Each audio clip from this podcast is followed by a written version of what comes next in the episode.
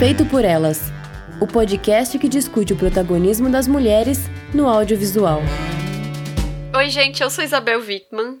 Oi, eu sou Kel Gomes. Antes de a gente começar o programa, nossos agradecimentos às nossas madrinhas maravilhosas, Amorzinhas, Carolina Roncone, Letícia Santinon e Lorena Luz imenso obrigado para elas.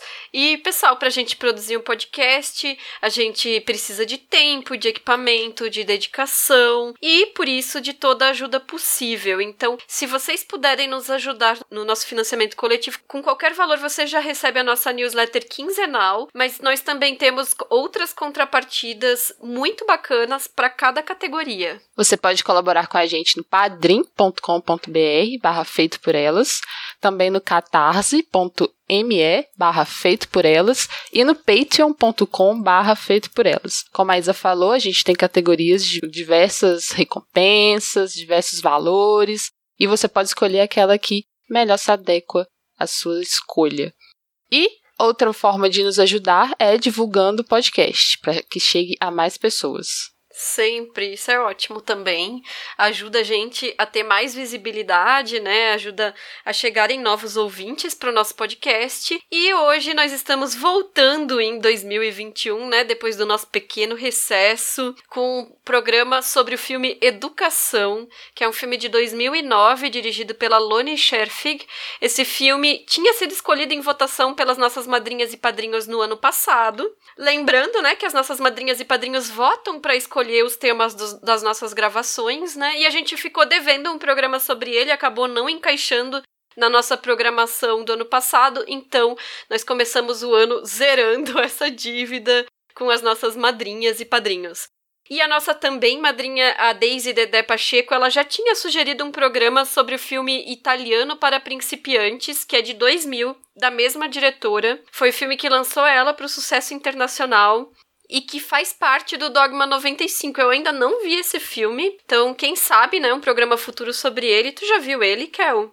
Infelizmente ainda não, Isa. É, Educação foi o primeiro filme dela que eu vi e que eu revi agora, né, para o nosso podcast. E depois desse eu só vi aquele romance Um Dia, que tem a Anne Hathaway e o Jim Sturgis. Que, aliás, Jim Sturgis, nesse filme, tá bem gato. Faz tempo que eu não vejo ele, inclusive. Mas eu tenho curiosidade de ver esse que ela lançou, né? Principalmente por ser parte do Dogma, já que eu imagino que seja algo bem diferente. Embora uhum. pela sinopse os filmes parecem partilhar alguns temas em comum. Por exemplo, ambientado em um subúrbio de uma cidadezinha na Dinamarca, sociedade meio provinciana, pessoas que procuram por romance. Parece que ela gosta de abordar, né, esse o amor, né? E se tem um curso de italiano, como o título sugere, tem estudantinhos, mesmo se forem mais velhos. é, e, e, o Dogma 95, para explicar para quem tá ouvindo e talvez não conheça o movimento, né? É um movimento de cinema que propunha que o cinema fosse feito sem efeitos efeitos especiais, tudo que era filmado era real, então só com a música e o som do ambiente, música e som diegéticos, sempre em locação sem estúdio, câmera na mão, a luz também do ambiente. Não podia ser filme de época, tinha que se passar hoje e agora, no momento em que estava sendo filmado e no local onde estava sendo filmado, sem deslocamento geográfico. Então, cada filme que foi feito nessa proposta foi numerado e o italiano para iniciantes é o dogma número 12. E como tu, que é o Além do Educação, que eu vi quando foi lançado, né, na época do Oscar e tudo, e também só revi agora, eu também já tinha visto só o Um Dia, né, com a Anne Hathaway, e eu lembro de ter gostado. Não lembro mais muitos detalhes, assim, mas eu acho que eu gostei na época. E aí, agora falando sobre educação, né? Sinopse.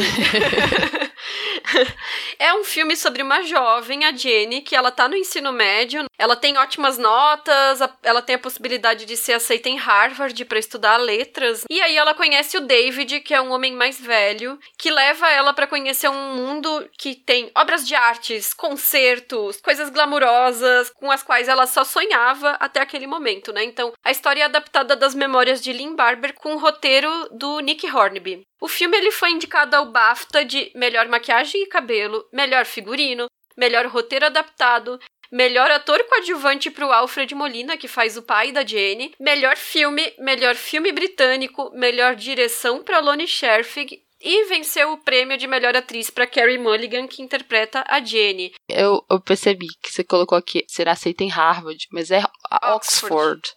Verdade. Agora que eu lembrei disso. Verdade, puxei de cabeça e troquei as universidades. É.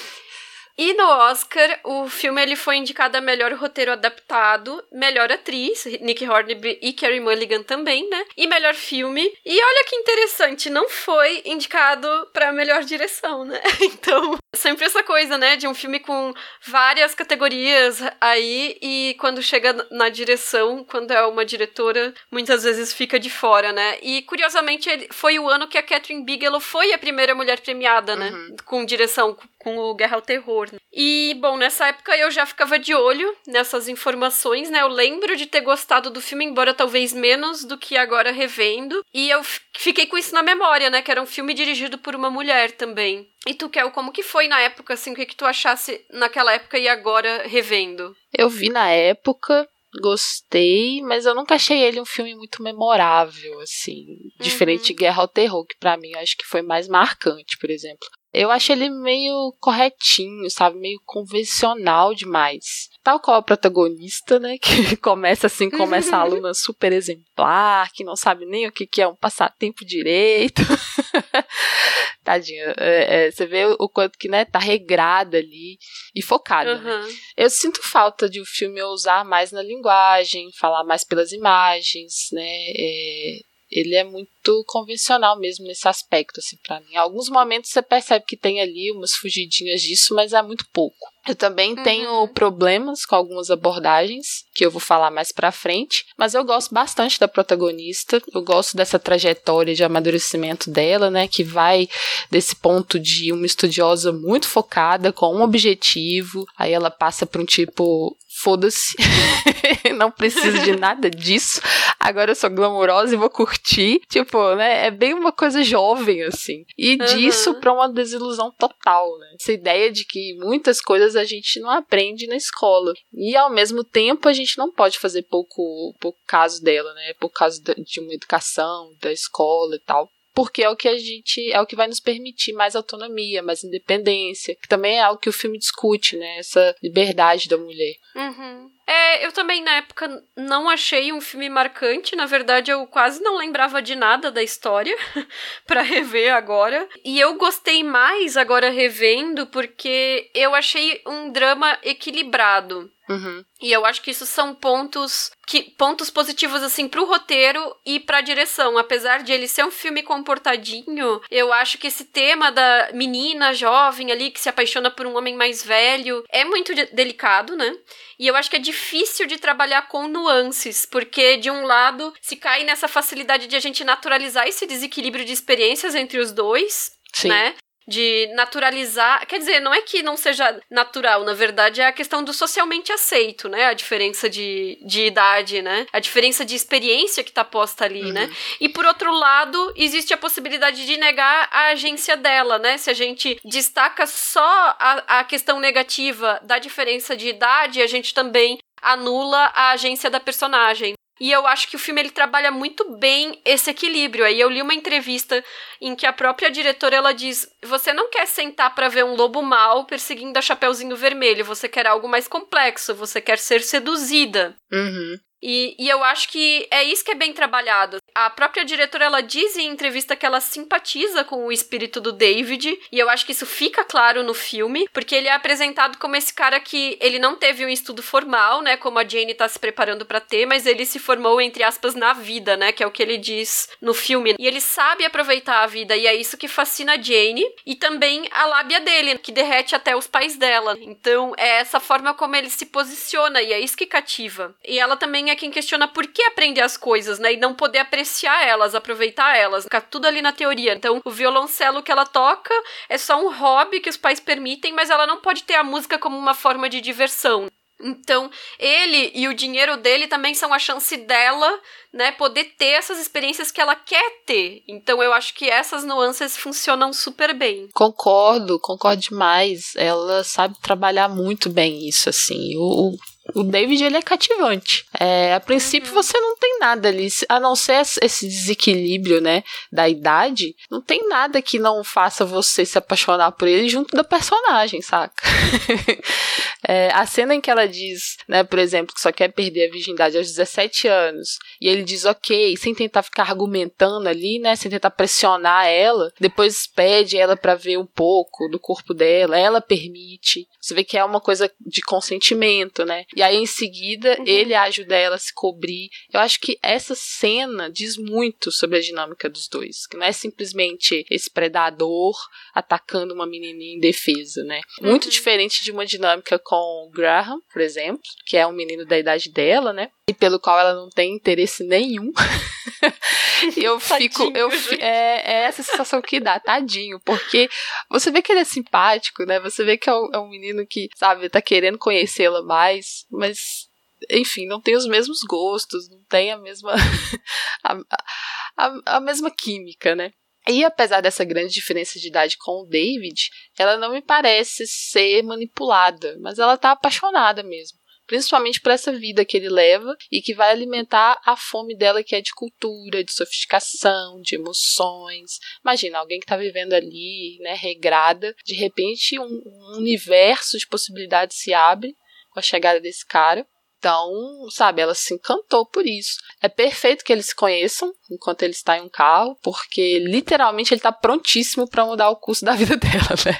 Já chega até com o carro para falar: vem comigo que eu vou te mostrar o mundo. Ele, inclusive, fala isso, né? Eu vou mostrar muitas coisas para ela, assim. Claro, o cara é quem tá dirigindo, né? Então aí fica essa questão também, assim. É uma vida que está sendo dirigida por ele, mas ainda assim são experiências novas para ela. Então eu acho que esse, essa paixão vem muito do encantamento pela possibilidade de, de, de, ter essas experiências, como você falou, assim. É muito mistura, né? É, as experiências se misturam ao que ele é. Então é algo bem, Sim. bem é, é, é um, um, relacionamento que talvez se não fosse esse contexto, talvez ela não se interessasse por ele.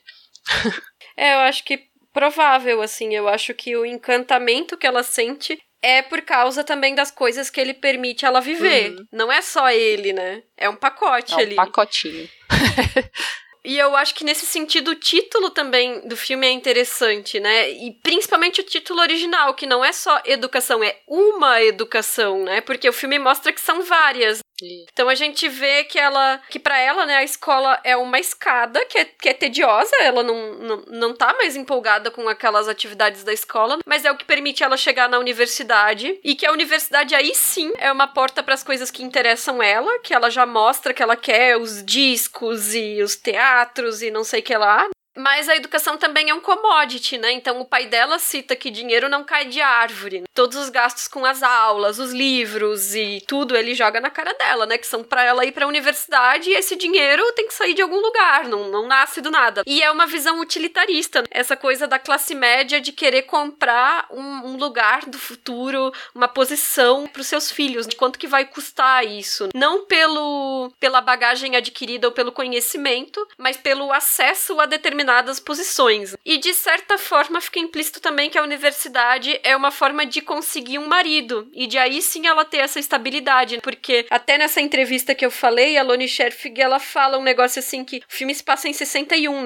então, ele é um. Ela chama de um bolsinho no tempo, um, um, espaço de tempo muito preciso em que os anos 50 já acabaram, mas aquilo que a gente entende por anos 60, né? Toda aquela liberação dos anos 60 ainda não começou. A moral e os costumes ainda são os dos anos 50. Então, ainda tem esse pensamento de ela arrumar um marido para daí ter uma, uma estabilidade financeira garantida. Então, a universidade pro pai dela é, tem muito esse sentido e não pela autonomia dela, né? mas pelo sentido de ela conseguir essa posição do marido e tudo, né? Até eu fiquei lembrando de um professor de projeto meu. Durante a faculdade tinha uma turma que tinha umas nove mulheres para cada homem. E ele deu um soco na mesa e aí ele gritou que a gente deveria fazer um curso valita para arrumar marido, ao invés de estar tá ali fazendo faculdade, né? Nossa. né? Então, coisas que acontecem até hoje, ou até muito recentemente, né? Porque isso já foi lá por 2005, 2007, por aí. E, bom,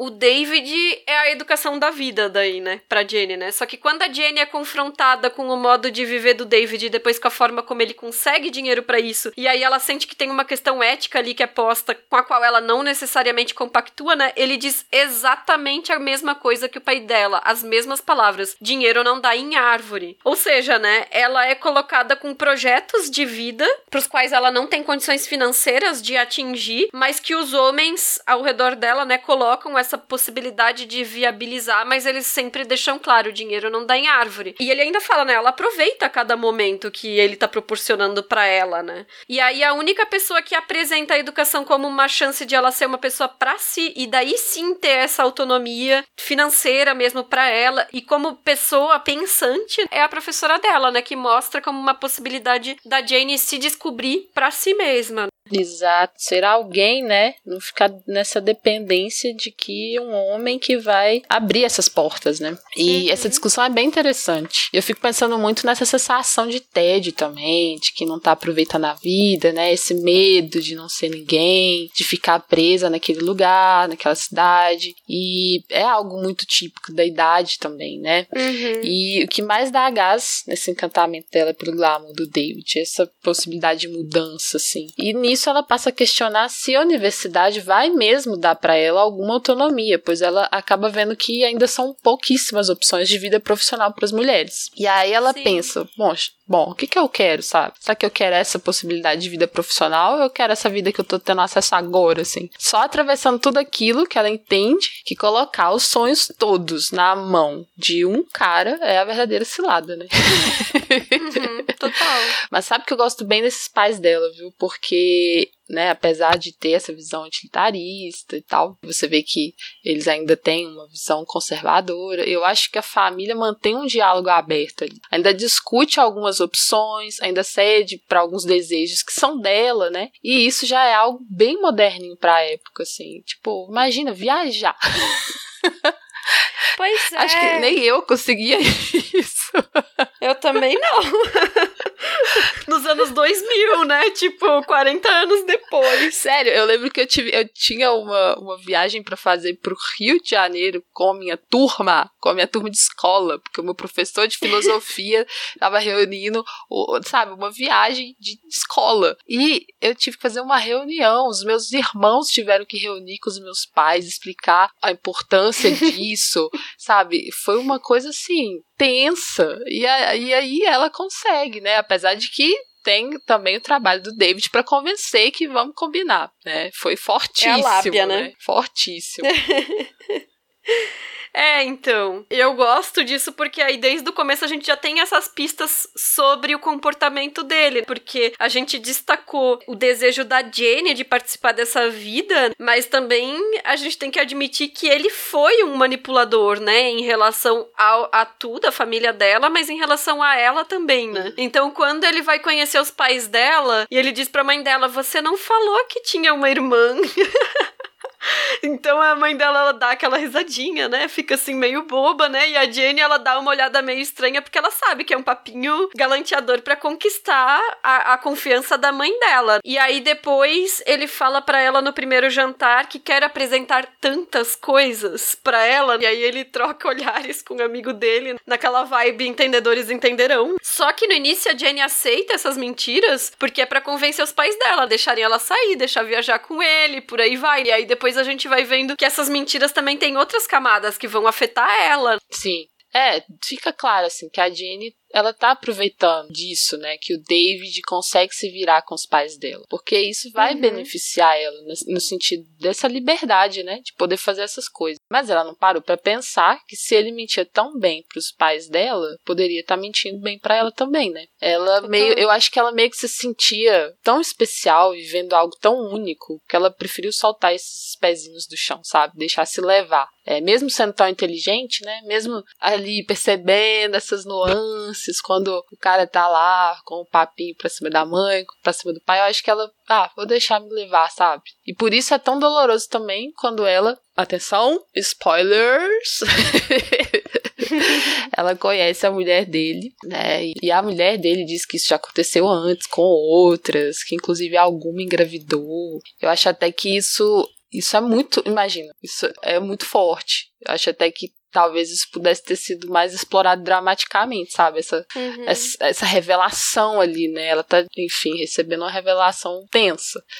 E a esposa dele, inclusive, que é a Sally Hawkins, né? Que é uma atriz que eu adoro. É, maravilhosa. Também gosto muito. E tem só uma participaçãozinha ali, né? Só um momentinho que ela aparece. E total isso, assim, eu acho que é bem isso que tu falou. Ela deveria ter percebido que a pessoa que mente para uns também é capaz de, de mentir para outros, né? Mas aí entra a questão, tu falou, ah, tão inteligente ela, mas aí entra a inexperiência. Uhum. Ele manipulador e aparentemente serial com jovenzinhas e ela nesse primeiro relacionamento da vida, né? Então, e, e aí inclusive eu acho que tem uma parte do filme que não foi convincente para mim por isso, pela inexperiência dela. E foi uma, uma parte bem pequena, foi só uma fala dela que depois que eles acabaram o relacionamento, Aí ela falou assim pro pai dela, você. Porque o pai dela falou assim, ah, que nós somos. É, sou seu pai, não sei o que lá, pra ajudar, né? E aí ela confrontou, né? Você, meu pai, agora de novo, é o que você era quando me encorajou a jogar minha vida fora. Colegiais bobas estão sempre sendo seduzidas por homens mais velhos, glamurosos. Mas e vocês dois? E aí tem uma questão, né? Que é o fato de que os pais dela aceitaram muito facilmente o relacionamento dela com esse cara que tem o dobro da idade, praticamente. E pro pai dela ela foi quase que um alívio, porque se ela casasse direto, ele não ia mais ter preocupações e gastos com ela ir pra universidade, por exemplo, né? Resolvia tudo ali. E eu acho que esse tipo de reflexão de,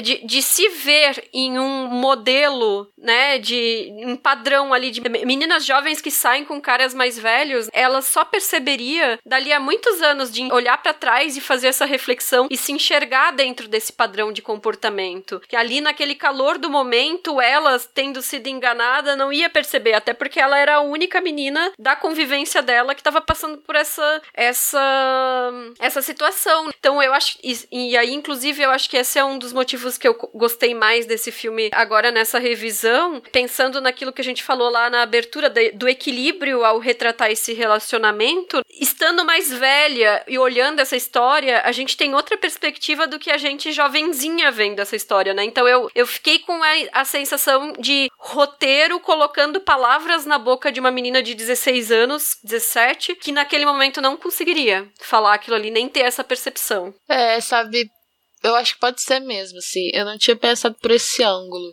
Ao mesmo tempo, assim, enquanto eu vi o filme, eu senti que isso pode ter a ver um pouco com o jeito dela de se achar mais entendida do que é, né?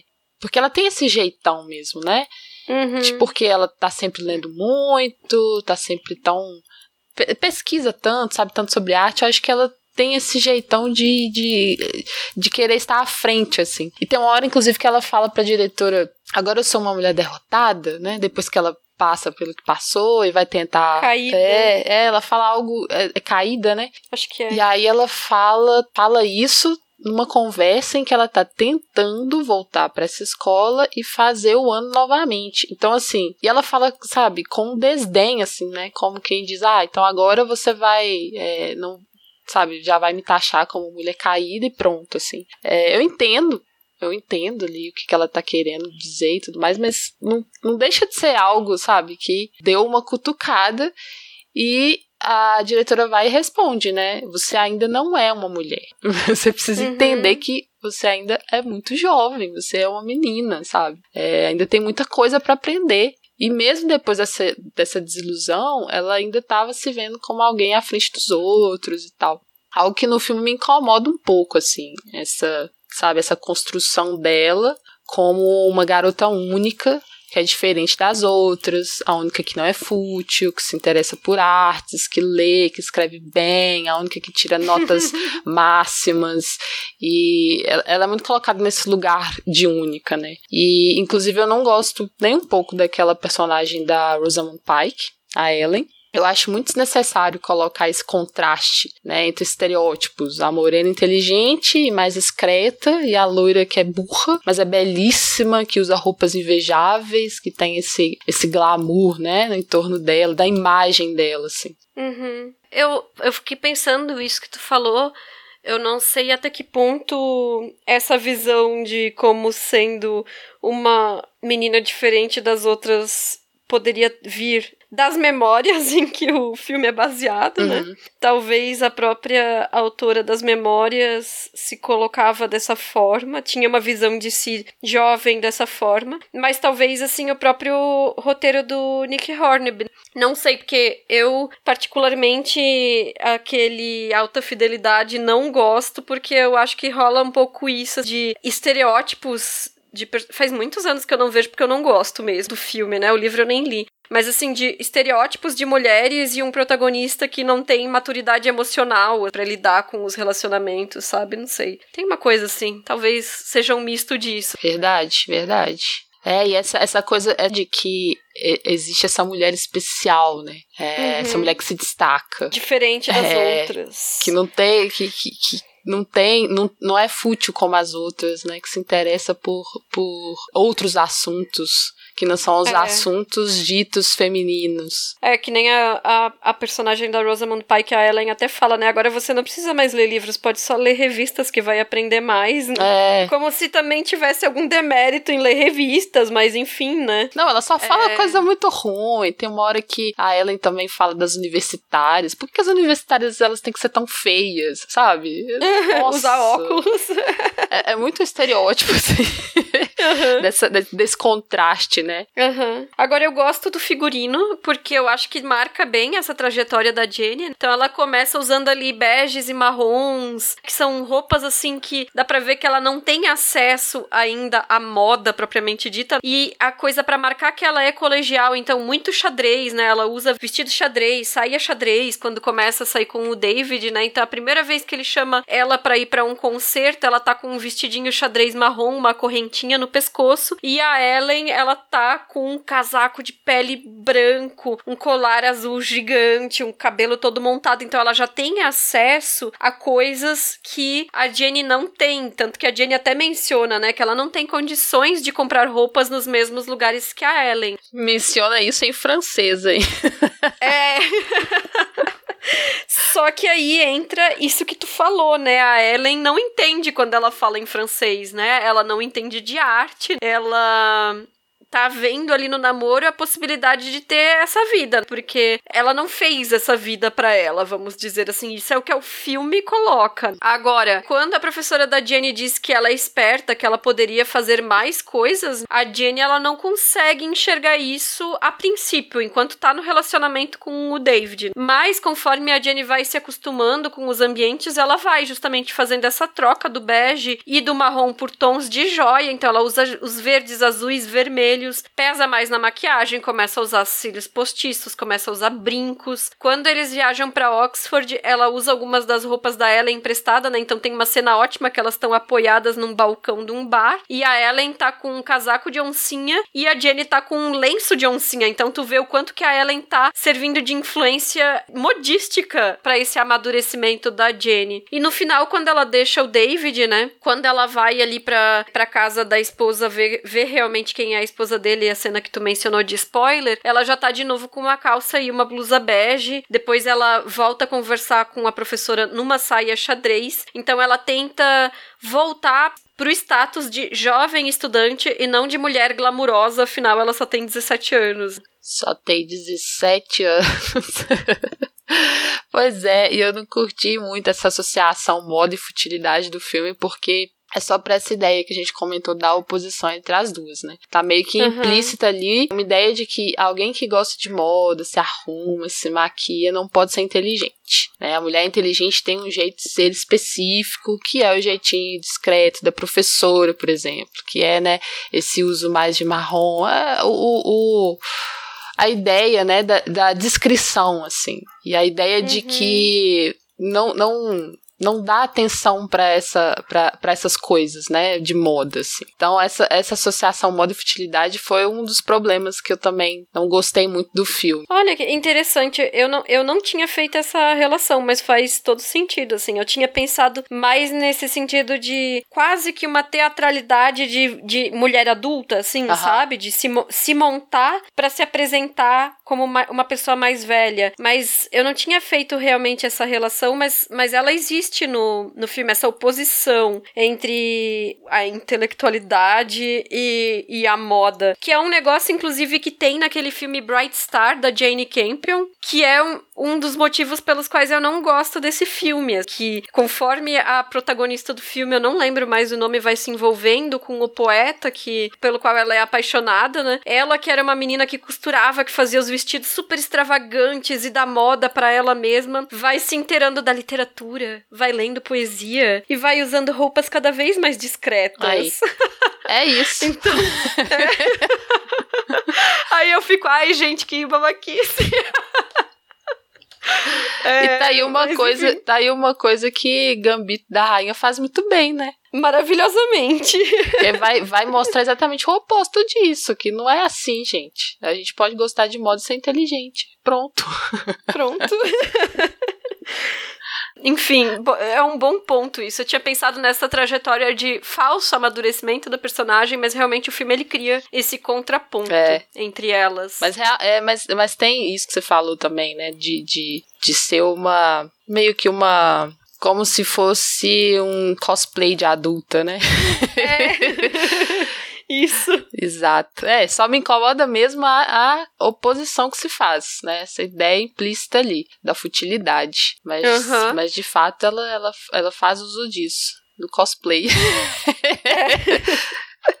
Agora, a gente tem que falar da Carrie Mulligan, né? Que interpreta a Jane. Quando ela fez esse filme, ela tinha feito alguns seriados, assim, alguns papéis pequenos. Eu tinha, tava vendo, fez, sei lá, Doctor Who, umas coisas assim. Alguns, tipo, só um episódio, nem personagem recorrente. E ela tinha tido também dois papéis pequenos em filme. Ela tinha feito filme pra TV e tal. E ela não tinha estudo formal como atriz. E aí, a Loni Scherfig deu uma entrevista pro Huffington Post na época do lançamento do filme. E ela disse que achou isso ótimo, na verdade, porque a Carrie Mulligan ainda não tinha os vícios de atuação. Ela era, vamos dizer assim, tão crua quanto a própria Jenny, sabe, nesse sentido. E eu fiquei, assim, bastante impressionada com a atuação dela, porque ela tem que demonstrar ali uma variedade grande de emoções e ela tem que expressar muito essa essa mistura da Jenny, que é dessa ingenuidade, da falta de experiência, com a inteligência e a assertividade dela, né? Eu acho que ela consegue expressar isso super bem. Sim, concordo demais. Eu gosto bastante dela também. Ficou perfeita no papel. E a gente tava aqui comentando sobre o cosplay de adulta.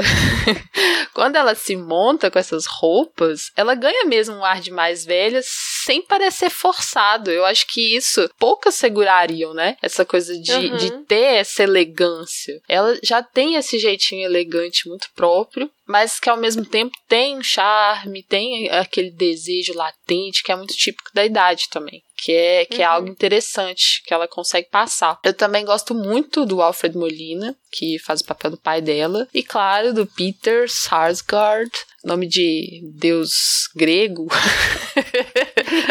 Sarsgaard, que faz o papel do David, porque é outro também que, nas mãos de um, de um ator que não fosse tão bom, a gente poderia não embarcar tanto, né? nessa química dos Sim, dois total. e tal. No papinho dele, na, na sedução dele, né? Tem um controle ali, enfim. E aí pensar assim nessa trajetória, né? Porque na verdade a Carrie Mulligan nasceu em 85, então ela tem a minha idade. Então quando ela fez esse filme, ela deve ter filmado o filme, se o filme foi lançado em 2009, entre 2008 e 2009, né? Então ela tinha ali uns 23, 24 anos já, na verdade, uhum. para fazer esse papel, né? Então na verdade ela consegue emular muito bem é a inocência, assim, da Jenny, né? Enfim, e aí pensar no retrospecto do que se tornou a carreira dela, né? Porque em várias entrevistas que eu li da Loni Scherfig, ela menciona no potencial da Carrie Mulligan, que é descobrir essa menina de 23, 24 anos aí, que quase não tinha feito nada de atuação até então. Esse filme foi o que lançou a carreira dela, e de lá pra cá, Carrie Mulligan tem uma super carreira. Total, uma baita carreira. E é verdade, é isso. Tipo, ela, na verdade, ela era mais velha, né? Quando ela tá fazendo o uhum. filme. Então, a questão aí é parecer ser mais jovem, sem ser forçado. É. Boa, porque não, eu tava pensando que ela era novinha também, porque eu acho que ela, ela tem uma cara de ser mais novinha, né? Quando Sim. ela tá usando, porque ela usa a franja, a franja ajuda muito também, né? Cabelizinho uhum. de franjinha, já traz esse ar mais, mais de inocência, mas ela tem muita cara de adolescente, assim. Então, para é. mim, foi o inverso, sabe? Eu, eu, pra minha personagem, eu, eu tava. Eu embarquei na personagem. Essa personagem, ela é de 17 anos. E aí, quando ela se veste como adulta, essa personagem não parece forçada, ela realmente parece uma adulta.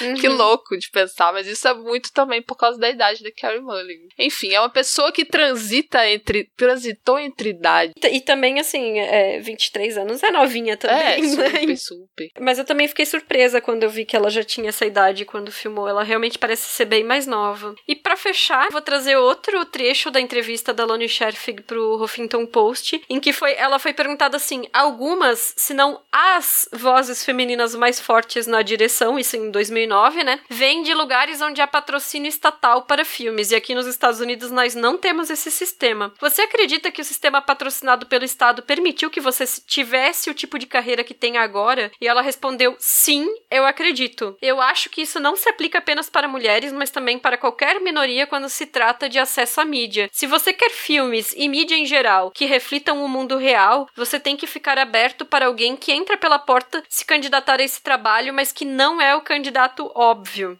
Então, e ela também menciona o fato de que naquela época ela e a Suzanne Bier, né, que a gente já fez um programa, eram as diretoras com os maiores sucessos comerciais da Escandinávia e eram mulheres, eram os diretores, sem o recorte de gênero, e eram mulheres, isso por causa do sistema escandinavo de financiamento público que possibilita isso. Então, todo o cinema e a televisão escandinavo tem financiamento estatal. Eu fiz uma vez um curso que era de cinema e televisão escandinavos, eles explicavam isso, que rola até um certo certo rodízio. Os diretores de cinema lá comumente fazem televisão também, então por isso que a gente tem desde sempre, né? Tipo, série de TV do Bergman, por exemplo, existe por isso, né? Série de TV do Lars von Trier, enfim, né? E esse financiamento estatal a gente vê como que tem importância para possibilitar diferentes autoralidades e não só diferentes autoralidades, como diferentes produtos finais, porque uma das coisas que foi relatado nesse curso era justamente que uma das questões que, é, que tinham importância para esse financiamento é que uma variedade a maior possível de tipos de projeto fossem possibilitados por esse financiamento. Então, vai ter